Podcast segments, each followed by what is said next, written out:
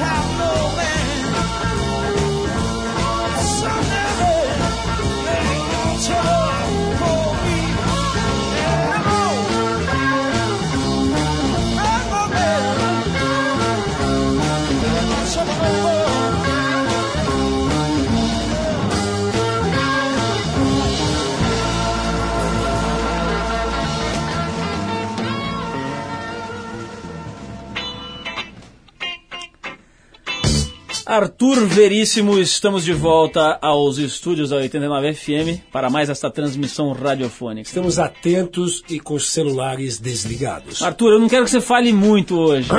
Me sinto um próprio dodo, ou, ou dodinho, aquele pássaro que não voa, de um É. grande gavião Transformado num dodô? completamente O dodô, vamos explicar para os nossos silencioso, silencioso. ouvintes, é um pássaro que engordou e perdeu as asas e só sobrou uma meia dúzia lá na, na, na Sim, Austrália. é um né? pássaro em extinção e eu, eu me tornei um deles aqui no estúdio. É, vamos cortar essas asinhas mesmo. Olha só, Arthur, falando em pássaros e em asas, a Força Aérea Americana está pesquisando uma nova arma para controle das massas raivosas. Trata-se de um equipamento que emite micro-ondas direcionadas para a multidão. De acordo com os estudos, em apenas alguns segundos, a pele do cidadão afetado, o cidadão que tomar as micro-ondas no lombo, pelo meio das fuças, ela esquenta a 45 graus. Quer dizer, você joga no cara, é como se estivesse num, num, num forno de micro-ondas e ela começa a esquentar. Então dá barato. Cara fica bem louco. Aquecido. E, Nas é, nádegas. se, se, o, se o emissor dessas ondas aumentar um pouquinho a, a temperatura, o corpo humano pode chegar a absurdos 50 graus. Com isso, dizem os pesquisadores, as multidões, as multidões saem correndo, se dispersam em poucos segundos sem violência. O problema é que ninguém sabe se há algum efeito colateral ou o que acontece se alguém ficar exposto ao feixe de, de micro-ondas por muito tempo. A gente, enfim, fica meio preocupado. né? Imagina se começarem a soltar esse tipo de arma e cozinha o, o esôfago do elemento. Quanto tempo isso vai chegar pra, a- a- chegará ao Brasil? Olha, os caras estão ainda na fase de estudos, não se fala nada em, em Brasil. Mas você imagina, cara, você se lança micro-ondas, cai na mão da, da rota ou da- do choque da PM, né, cara? Os caras vão fritar esôfago por aí na rua, assim, tipo tiro ao alvo, né? Proibido de entrar no Brasil. Olha aquele fígado ali, acerta aí, João. E o cara sai com, com o fígado. Olha aquela chamas, próstata né? ali. Bom, se você é gay ou lésbica, prepare-se. Vem aí o gay bar. É gay bar? Não, gaydar. Será que é bom? Vamos ver. aqui. inteirado, hein? O pequeno dispositivo em forma de chaveiro emite ondas de rádio, um raio de 12 metros e começa a apitar caso haja algum outro aparelho dentro do referido raio. Olha aí, Arthur. Que raio que os parta é Tava esse? reclamando aí, né? Tá, tá aí, cara, pra encontrar os manos aí na rua. O, no que o aparelho começa a apitar, o portador procura o, o dono do outro aparelhinho e vê se de repente rola um clima. Bom comportamento, Paulo Lima. Para evitar problemas de usuários ficarem mofando à espera do apito, as unidades só serão entregues quando, no mínimo, 40 mil aparelhinhos forem encomendados. Imagina se a moda pega, turma, o que vai apitar aqui na, na Vida Paulista, por exemplo, né? Na Parada Gay. Nossa. 500 mil participantes Vai ser uma, nessa, nessa última edição. Imagine a próxima. vai ser uma pitantina desenfreada. Estamos nessa. Ai, meu Deus do céu. Agora, o pior você não sabe, Arthur, já tem gay reclamando porque queria que o aparelhinho funcionasse com vibracol e não com o apito, entendeu? Quer dizer, passou um chabi do outro lado, começa a tremer tudo. Abalo sísmico, então. Ai, meu Deus do céu. Bom, olha só, a Guarda Civil da cidade de La Coruña, na Espanha, prendeu sexta-feira uma mulher que roubou joias de ouro e escondeu os apetrechos em sua própria vulva. Ih, MGA, de 28 anos, havia escondido um relógio, três anéis, um cordão, um bracelete e um isqueiro, que depois acabou entregando aos policiais. é uma bacia. O que, que é? Um balaio que ela tem? O que, que é isso? Você Livro ima- Guinness. Você imagina a situação na delega, né, bicho? A senhora poderia ir até a salinha As e peças vão remover- caindo. e remover um relógio, três anéis, um cordão, um bracelete e aquele isqueirinho. A máfia nigeriana tá de olho nela, hein? Olha, a tal da MGA foi denunciada por um vizinho cuja casa ela invadiu e da qual também roubou as joias. No- no- na primeira revista, os policiais não encontraram nada com a mulher, a mulher estava limpa. Mas depois de ser interro- interrogada, a própria mulher resolveu literalmente entregar o ouro. Vai tudo caindo. a, a ladra safada acabou acusada de roubo e invasão de residência e uso indevido de vulva. Essa última acusa- acusação foi por minha conta aqui, mas merecia, né, Arthur? Sim, acredito que sim, Paulo Lima. Isso daí o nosso querido Pedro de Lara há de passar a informação correta. É, essa é a nossa, a nossa contribuição jurídica aqui no programa. Justamente. Bom, é o seguinte, no Tribo 89... Tô gostando do Arthur versão Dodô. Né? É um bom Asas curtas. É um bom... é um bom pássaro de asas curtas, um bom menino. Olha, no Tribo 89, Arthur, semana passada, você há de se lembrar, a nossa produção foi às ruas perguntar pra mulherada o que elas achavam do desempenho masculino quando o assunto é sexo oral. E o resultado foi péssimo. É mesmo? Sim, o resultado foi deixou muito claro a nossa ineficiência enquanto gênero masculino. Eu posso chamar o clássico nome, de vezes, o o que você está falando, sexo oral, como que chamamos? Poderia, sim. Mamada?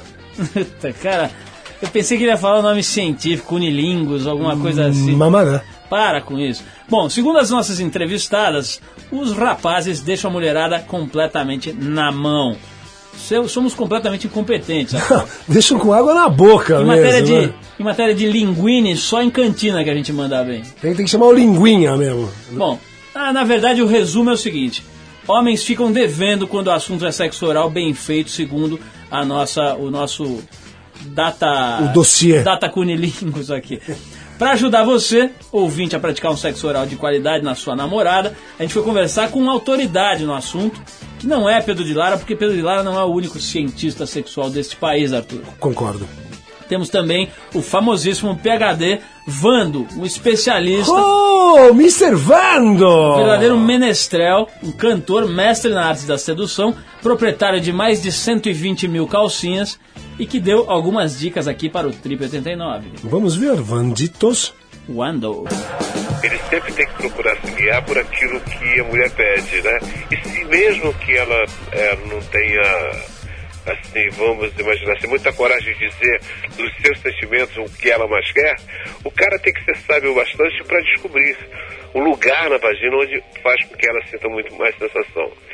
E, na verdade, esse, eh, esse lugar não é um, um- um ponto tão distante, né? é um ponto chamado clítoris. Né? Toda mulher tem um clítoris e que, quando ele é bem manipulado, com certeza vai fazer com que ela sinta muito mais prazer. Eu acho que cada mulher ela tem uma forma de sentir diferente e ela gosta de um, de um movimento diferente. Né? Existem mulheres que gostam que passe a língua, Existem mulheres que gostam que o cara só beije. Existem mulheres que querem que o cara chupe, né?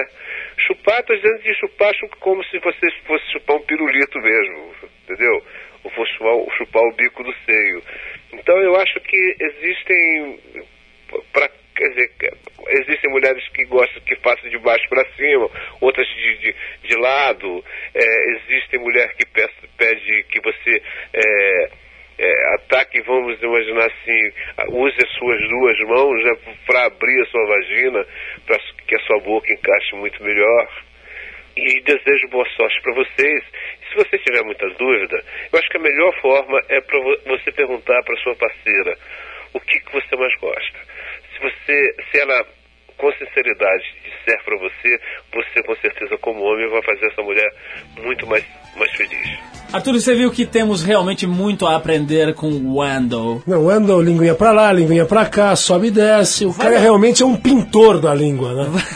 Variantina, né? A importância da variantina no Não, sexo olha, é- é- é, a gente está lançando com o nosso vandófilo. Você acha que, A vandofilia. você acha que o é isso? poderia ter uma coluna nesse programa? Arthur? eu acho que o Wanda deveria ter uma. uma... deveríamos, de- deveríamos demitir Pedro de Lara e trocá-lo por Wando? O Wanda é Ora Pronópolis, é PHD e na. Ora, Pronóbulis, ele insiste nesse cargo. Arthur, Diga lá, Paulo. deixemos de lado esta safadeza de sexo oral. Música. Toquemos uma música para o relaxamento dos nossos ouvintes. No estilo dono de apresentar, vamos chamar The Clash, com Joe Strummer nos, vo- nos vocais, Mick Jones na guitarra, com a faixa London Calling. E daqui a pouco, Marcelo Espina, o repórter que gosta de uma trincheira. Yeah!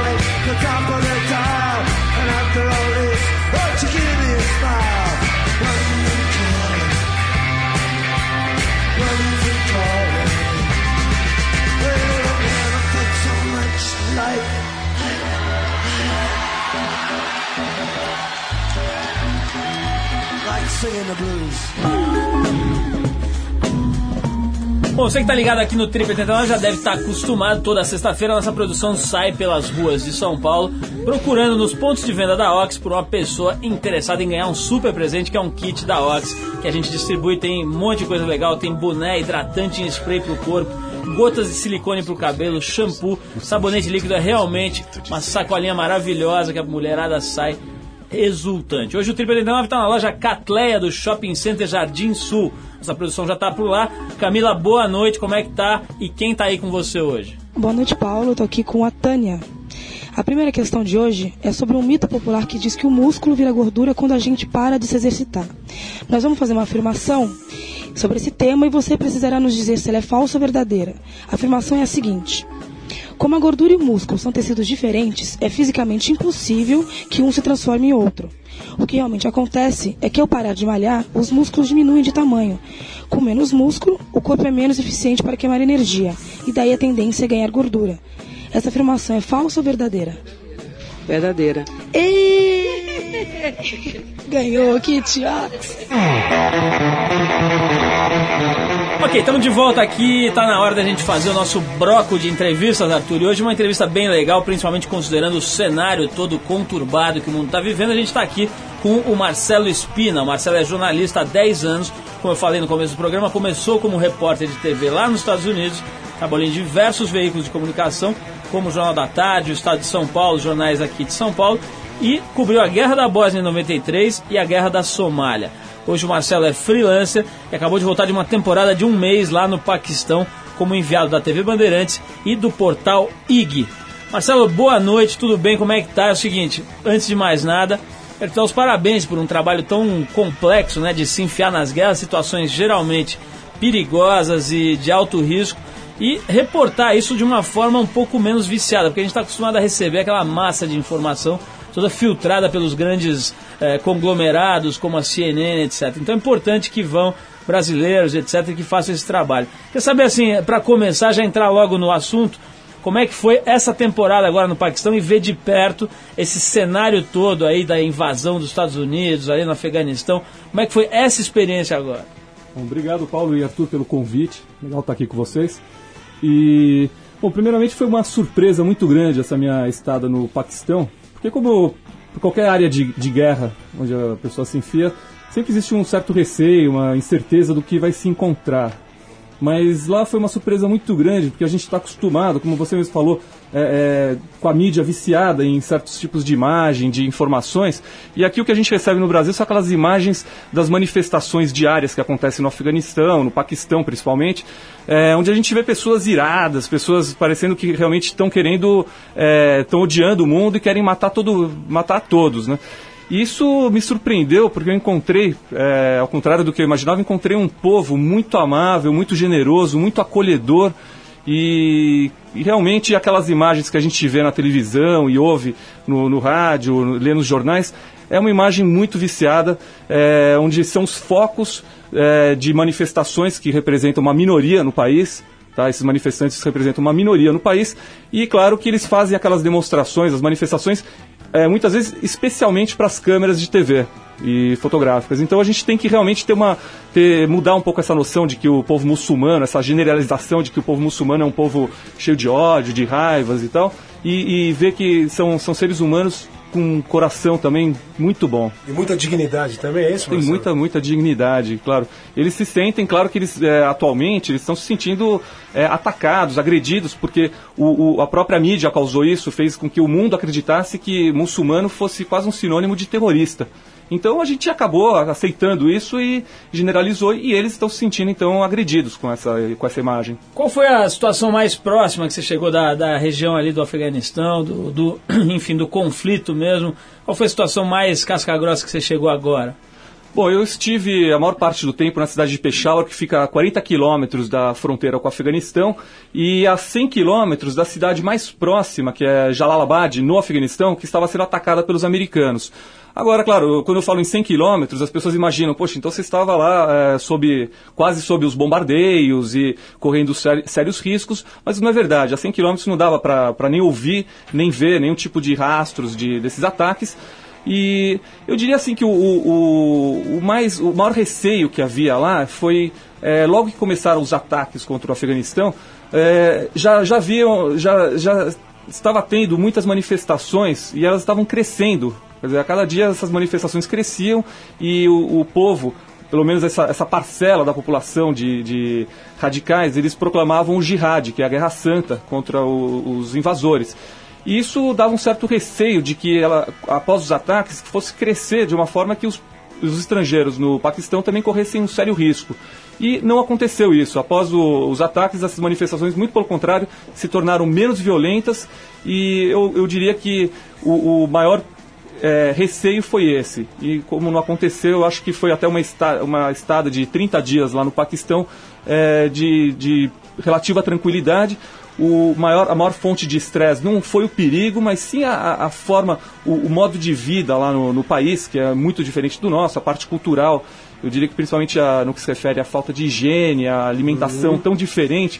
Eu acho que o Arthur, que já correu muito por esses lados, pode dizer isso até melhor do que eu, porque os correspondentes que estavam no Paquistão, muitos vinham da, da Índia. Eles estavam baseados em, em Nova Delhi.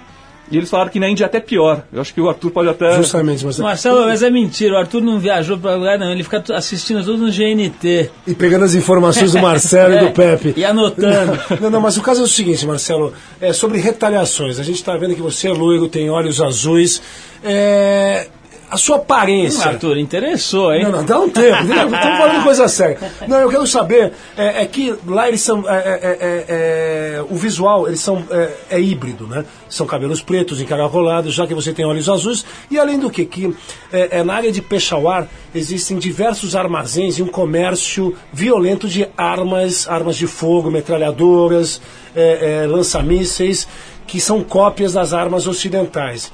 É, você sofreu alguma retaliação? Ofereceram armas para você? Não, de forma nenhuma. Eu.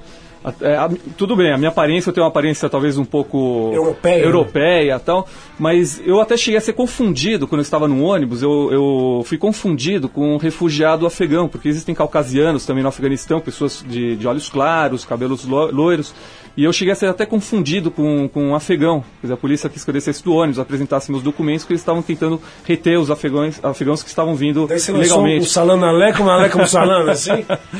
Mas, não, mas aí eu, tava, eu também andava sempre com, com um colete, com bandeira e o nome do Brasil na frente e atrás, até para deixar bem claro que eu não sou americano, que eu não sou é, é, europeu. Mas isso não, realmente não foi o caso, até porque eles têm pouca identificação com o Brasil no Paquistão, ao contrário de outros países onde o Brasil é muito reconhecido por, pelo carnaval, pela, pelo futebol. Lá eles não tinham ideia de onde que é o Brasil. Até me, quando me perguntavam onde é o Brasil, na primeira instância eu falei, é na América do Sul. Aí eu senti uma reação um pouco adversa, porque é América, né? Aí a partir disso eu falava, é very far, muito longe. Essa era a minha definição do Brasil, é muito longe. Ô, ô, Marcelo, falando em muito longe, eu tô vendo aqui na tua ficha você morou duas vezes no Alasca, pescou salmão lá no Alasca. E, e na segunda, na primeira vez, na segunda vez você foi como jornalista e acabou voltando de carro do Alasca até a Patagônia, entrando pro Guinness, livro dos recordes, fazendo esse trajeto em 18 dias, quando o recorde era de 23. Andou 23 mil quilômetros em 18 dias, quer dizer, você ficou dirigindo vin- é, é, 18 dias, é isso? Exatamente, foram 24 horas rodando, quer dizer, eu e mais um parceiro, a gente revezava no volante, dormia dentro do carro e realmente não tinha pausa. Eu, eu já havia feito essa viagem do Alasca até o Brasil sozinho em 90 dias, aí foi uma viagem relativamente tranquila.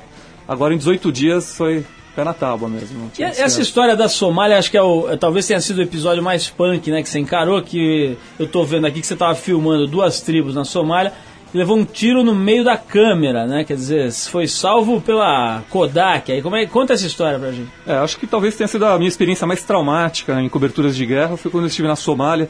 Eu acho que é, é- é um país onde existe maior nível de agressividade em relação a estrangeiros. Embora eu não sei nem se o tiro que eu levei foi direcionado para mim. Eu que me meti lá num, num, num fogo cruzado entre duas clãs rivais, cheguei próximo demais, talvez até por inexperiência. Isso foi em 93, eu estava começando essa, essa, digamos, carreira né, de correspondência de guerra. E talvez por falta de, de experiência eu, eu fui muito próximo à linha, à linha de frente e estava de trás de um, de um, de um guerrilheiro e o- ele estava atirando, recebendo tiros de volta, eu estava bem atrás dele e quando, quando eu dei por mim, minha câmera estava estilhaçada. Câmera Foi de- atirador isso. Mas daí. câmera de vídeo ou de- ou de foto? de vídeo. Ou seja, ela estava, ela não estava na minha frente. Por isso que, na verdade, ela não salvou a minha vida. Eu digo que quem salvou a minha vida foi Deus, porque a câmera estava do lado, eu estava com ela rodando, rodando a fita, e a- o tiro passou a um polegar da minha, da minha vista. Mas era pra dar um susto ou era pra dar um pipoco mesmo em você? Isso que eu até hoje eu não sei. Eu não sei se o tiro Não, foi um direcionado para mim ou pro, ou pro o cara que estava que tava perto, próximo de mim. Um belo susto, né? Um tiro de 12 a 1 centímetro Foi um, do tiro, olho. foi um tiro de AK-47, inclusive a bala ficou alojada dentro da câmera, a câmera estilhaçou, mas ela foi varando todos os anéis da lente que me cortaram, até a lente explodiu, cortou o meu, a minha boca. Eu achei, a hora que eu recobrei os sentidos, eu achei que a- a- o tiro tinha sido em mim. Eu senti aquele sangue na boca, eu falei, "Fu- foi, ferrou, o tiro foi na minha cara, né? Sobreviveu. Aí eu sobrevivi, mas essa. Marcelo, para comemorar a sua sobrevivência, esse feriadaço aí, vamos tocar um sonzinho? Parece que você escolheu uma música, é isso? É, tem aqui um som, eu trouxe os sons do Paquistão, tem Ah. um, eu até intitulei de Pack Rock, né? O rock Não é pro Bin Laden, do né? Paquistão, não.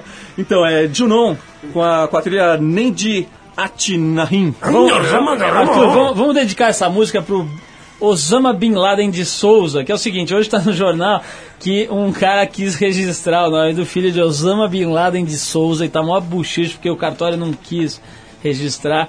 Podemos dedicar para essa criança Não. que pode ser chamada eventualmente de Osama Não, não. Bin Laden de Souza. Não, além dele, a gente dedica também para um sujeito que eu recebi um e-mail, que o nome dele é E-mail. E-mail Imael. Então vamos mandar pro Imael e pro Osama Bin Laden de Souza. Um abraço a todos os ouvintes do Trip 89.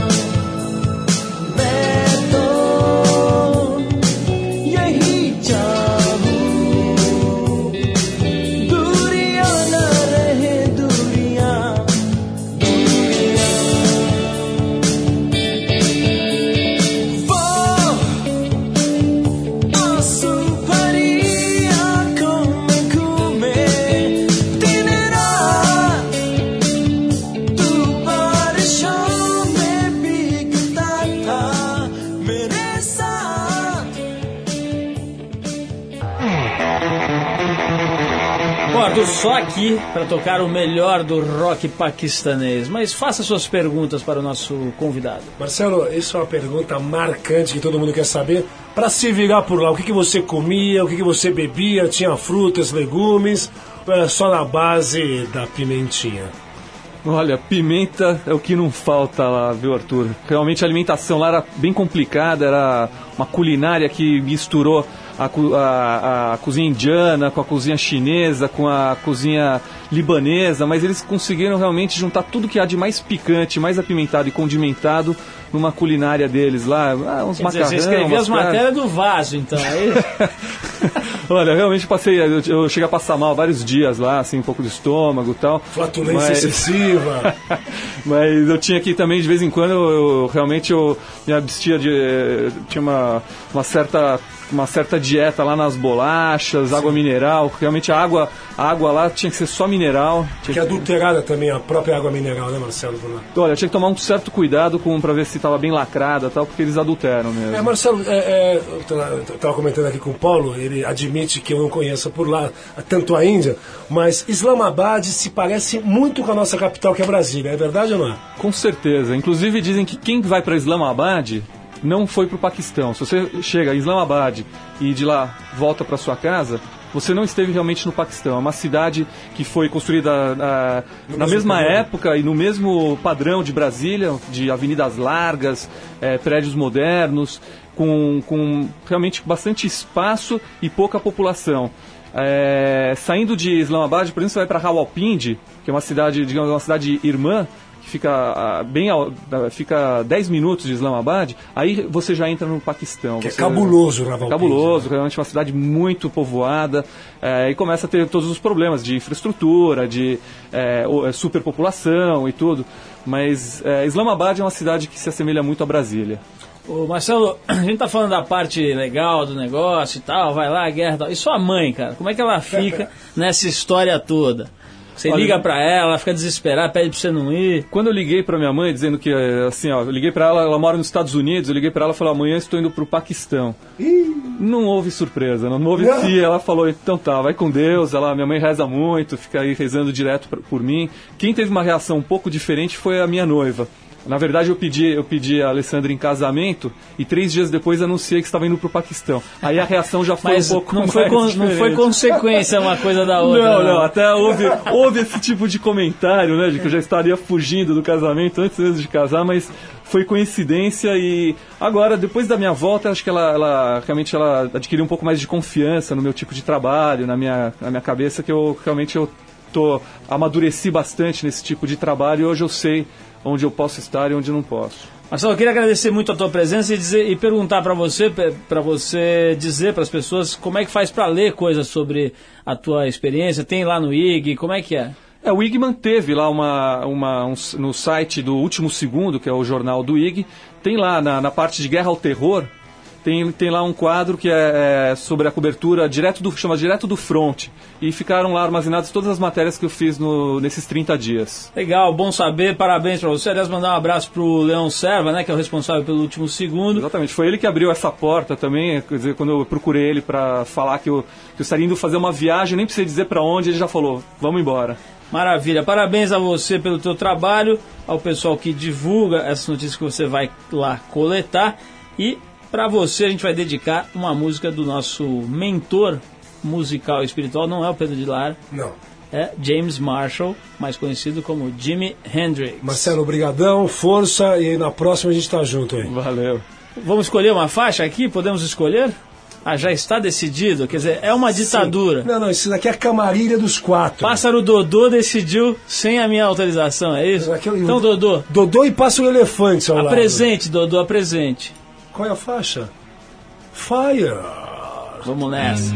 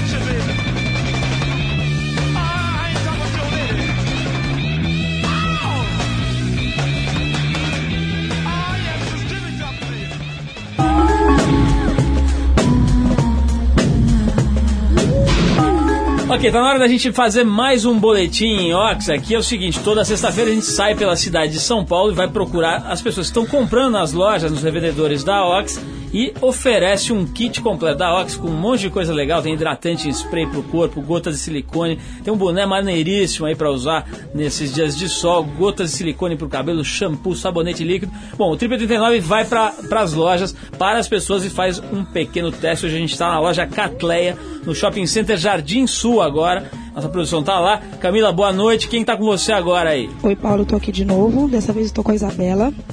E a segunda questão de hoje é sobre a intolerância alimentar, que atinge cerca de 90% das pessoas e que acontece quando o organismo sente dificuldade para digerir um alimento. Então, escolha uma das alternativas para essa questão. Isabela, a gente quer saber quais alimentos causam maior intolerância alimentar. Alternativa A: laticínios, camarão e castanha de caju. Alternativa B: morangos, ovos e frango. Alternativa A. E...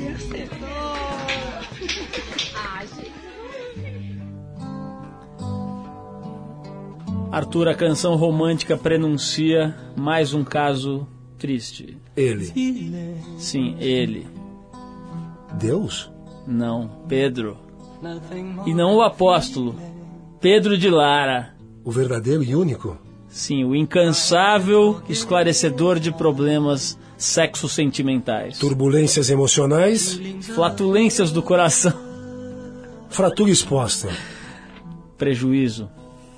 Buraco negro, Pânico espiritual. amor desenfreado. Pois é, são todos esses assuntos que são abordados semanalmente pelo nosso colunista, colaborador e cientista Pedro de Lara. O gênio. E hoje temos Pedro de Lara em. Eles só querem a minha grutinha. É verdade. Arthur, é o seguinte, estamos aqui com um e-mail de uma fulana que não quis se identificar. Ela preferiu ser chamada de Carmen. Ela disse assim que era o meu nome fictício, pois prefiro não me identificar. Eu posso ler o e-mail, Arthur? É maneiro, maneiro, maneiro. Pedroca. Olha a intimidade, eu não gostei dessa mulher. Pedroca. Mas que Pedroca. Bom, ela fala assim: Pedroca, espero que você não me julgue mal pelo que vou contar. Pazinha, olha pra mim, Pazinha. Obrigado. O fato é que ando meio encanada com o tipo de vida que tenho levado nesses últimos meses. Pedro, tive um namorado que quase, praticamente, se recusava a me possuir. Ele não transava comigo, Pedro, apesar de eu ser uma garota bastante atraente, voluptuosa e muito assediada. Chuchuca. Talvez meu ponto forte sejam realmente meus glúteos. Nham, nham, nham, nham, nham. Minha mãe sempre procurou escondê-los, mas aos 18 anos tornou-se impossível.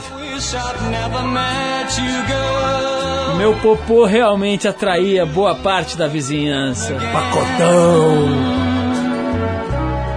Bem, mas voltando ao meu namoro. Hum.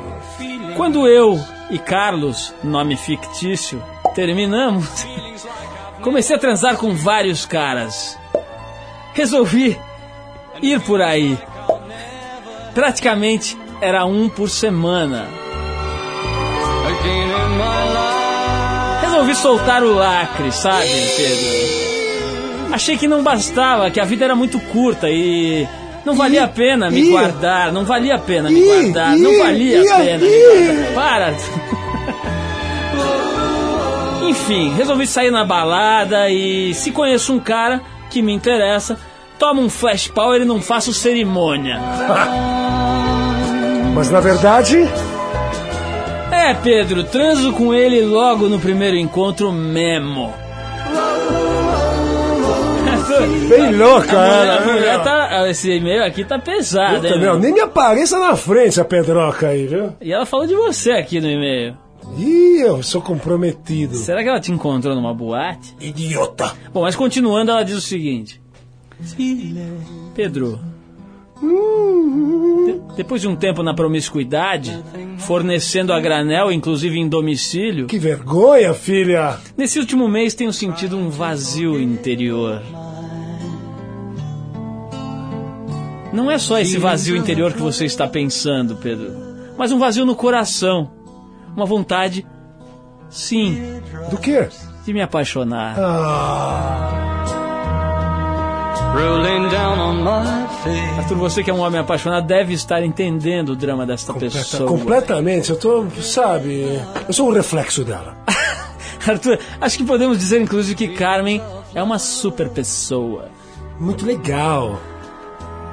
Mas Pedro, voltando ao e-mail aqui, Pedro, fiquei com uma imagem de galinácea. Queimou o filme. Sim, a vizinhança me trata hoje pela galinha Carmen. Pensam que eu sou uma garota que nunca foi séria, que não namora. Sabe como é? Uma verdadeira galinha. Pedro de Lara, vamos direto ao ponto. A minha pergunta é objetiva, específica e clara para você. Que história é essa, Carmen Adadeira? a fornecedeira. Carmen que pergunta aqui, Pedro, direto ao ponto. O que eu devo fazer para convencer os homens de que eu também tenho sentimentos, de que eu sou uma pessoa, de que eu posso amar? Vamos a ele, Pedro de Lara. Resposta positiva para você, já que você se diz sensível profana. Olha, isto significa que você tem uma qualidade especial. Você não gostaria de ser profana, porque você tem dedicação por alguém. Você se entregou a esse mundo terrível de fazer sexo assim, adoidada. Por quê? Porque você tem uma espécie de contrariedade por não ter realmente aquilo e aquele que você se dedicou e gostaria de ter. Portanto, muita gente se diz: eu sou o diabo, eu sou terrível, eu não presto. Muita gente que se diz assim, presta. Então você tem que procurar o seu lado bom, porque do contrário, você vai cair realmente no fundo do poço, sua sensível profana. Até lá.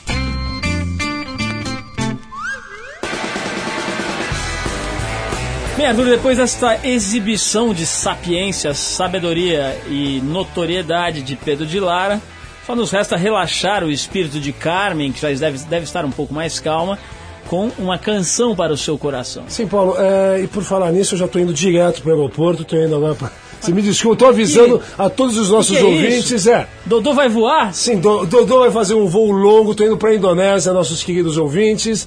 Vou fazer uns boletins lá direto, estamos indo para Bali, estamos indo para Lombok, vamos para Jacarta, vamos acompanhar o Ramadã dia 17 de novembro. Não vou deixar entrar no ar. Não, seguinte, não, não, não, não. É isso, pessoal. Eu me despeço de todos vocês. Estou indo para o aeroporto Correndinho. Eu, junto com o parceiro Fernando Costa Neto, o nosso palestino correspondente de guerra também, iremos fazer uma série de atributos e bagunça por esse mundão afora para a revista Trip e todos os ouvintes do Trip 89. É a dupla. Dodô e Didi? Aí tem, né, meu? Seguinte, então, Burn Spare aqui pra vocês, Dub Creation. Um abraço, um abraço, Paulo Lima. Muito obrigado por esse espaço gentil. Você é uma pessoa e pessoas merecem espaço. E eu sou um carinha muito legal, bicho.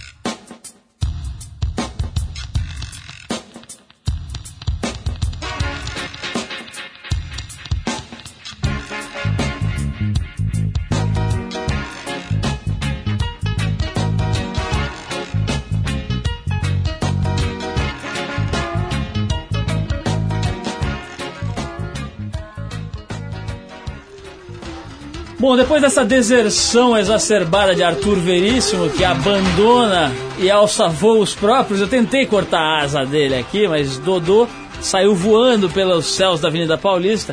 Então é o seguinte, o Trip 89 fica por aqui, essa é uma produção independente da revista Trip, em parceria com a Super 89 FM, a Rádio Rock. Dá uma olhada na banca, tem a Pieira na Trip desse mês, que está fazendo um sucesso lascado, e tem também um dossiê exclusivo sobre a maconha. A apresentação é de Paulo Lima e de Arthur Veríssimo, com direção de Ana Paula Ueba, esportes Carlos Sale, produção Camila Oliveira. Trabalhos técnicos do Super Nobilíssimo, como diria Arthur, ora pronóbulis, Pazinha, o meu companheiro de longa data. Para falar com o Trip 89, manda um e-mail para trip@89fm.com.br. Semana que vem a gente volta com mais um programa ao vivo e incolor para você. Até lá.